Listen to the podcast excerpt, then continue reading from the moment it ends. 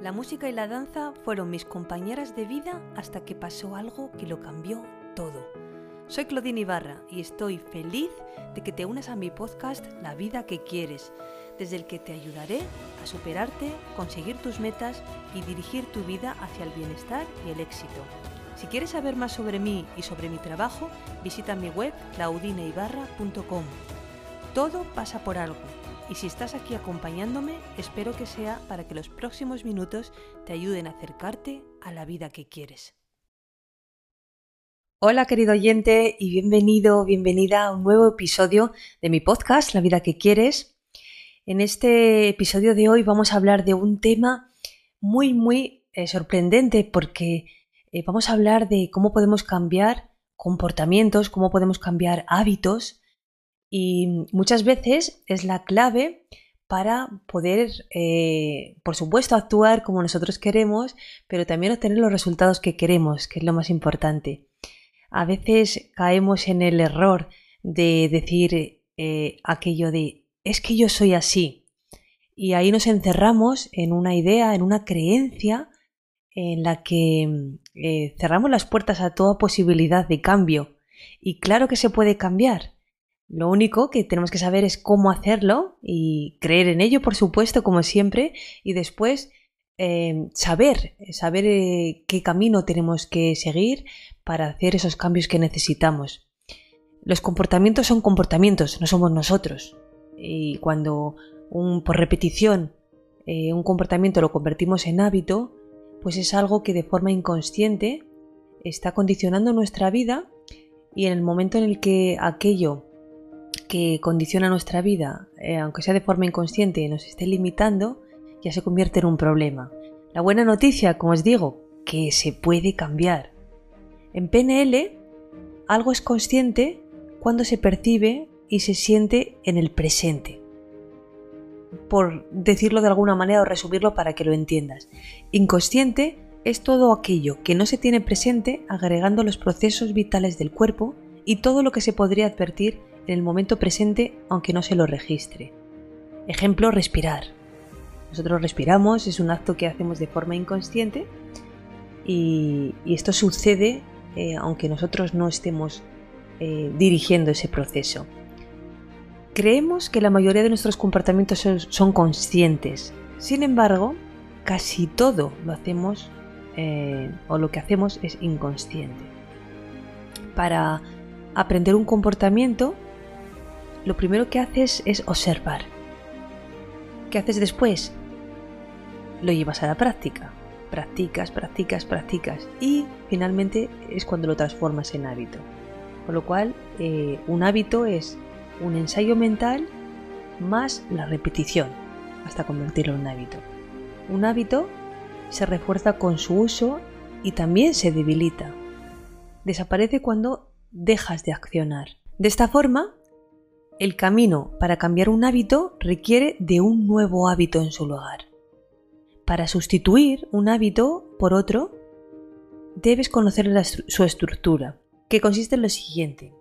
En todo hábito hay un disparador, que es ese estímulo, ese deseo de hacer algo. Después está el comportamiento y por último la recompensa.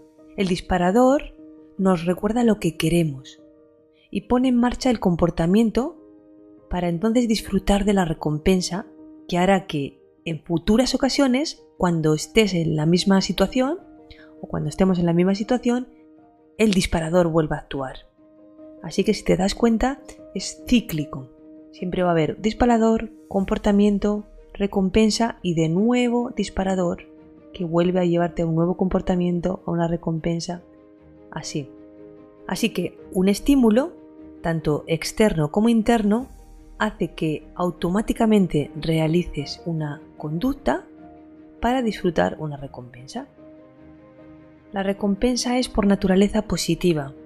Alguna vez eh, he hablado en este podcast y insisto muchas veces en eso que llamamos intención positiva en la programación neurolingüística. Detrás de todo comportamiento hay una intención positiva. Y es esa intención positiva la que te va a invitar a actuar.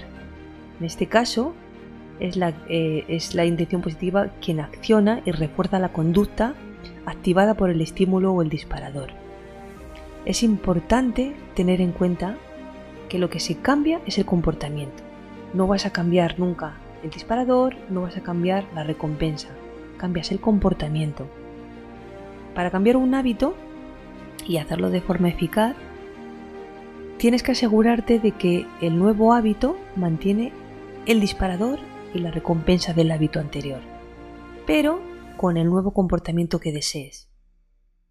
Si eliminas el antiguo comportamiento y no satisfaces la recompensa anterior, el cerebro buscará formas de satisfacerla, ya sea reforzando el comportamiento que no quieres, recuerda a lo que te resistes persiste, o sustituyéndolo por otro que puede que no sea incluso de tu agrado. Ejemplo, cuando dejas de fumar y empiezas a comer más dulces. Estás sustituyendo un hábito por otro, pero realmente no estás llegando a ninguna solución, no estás solucionando eso que para ti supone un problema. Otra cosa en la que insisto también mucho y a través de mis podcasts también te darás cuenta es en ese lenguaje, ese diálogo interno de forma negativa. En este caso, aplica de la siguiente manera. Cuando tú te dices tengo que o debo hacer tal cosa, em, lo estás, eh, estás imponiéndote, autoimponiéndote algo y, y ese camino es negativo. Mi recomendación es que lo cambies por quiero o puedo, no el tengo que o el debo. Eso te va a llevar de forma mucho más fácil y más positiva a la acción. Y por supuesto la repetición. La repetición, practicar la relación es la clave. Como te he dicho, hablamos de un disparador, un comportamiento y una recompensa. Y esta es la práctica que debes hacer para llegar a darte cuenta de cómo funciona ese hábito y poderlo cambiar. Con lo cual, ¿puedes liberarte de los hábitos indeseados en cuestión de minutos? Sí, la respuesta es sí.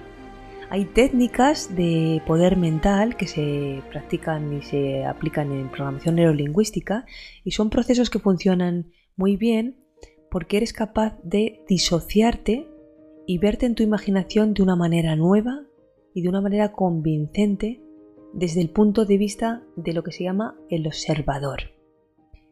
Puedes trabajar con visualización. En la visualización puedes hacer que esa imagen mental de ti sea tan convincente que te aleja de los viejos hábitos y consigues una nueva identidad. Eh, esa nueva identidad es el tipo de persona que está libre de ese viejo hábito. En otras palabras, te conviertes en el tipo de persona que deseas ser en tu futuro, comenzando ahora, en tu presente.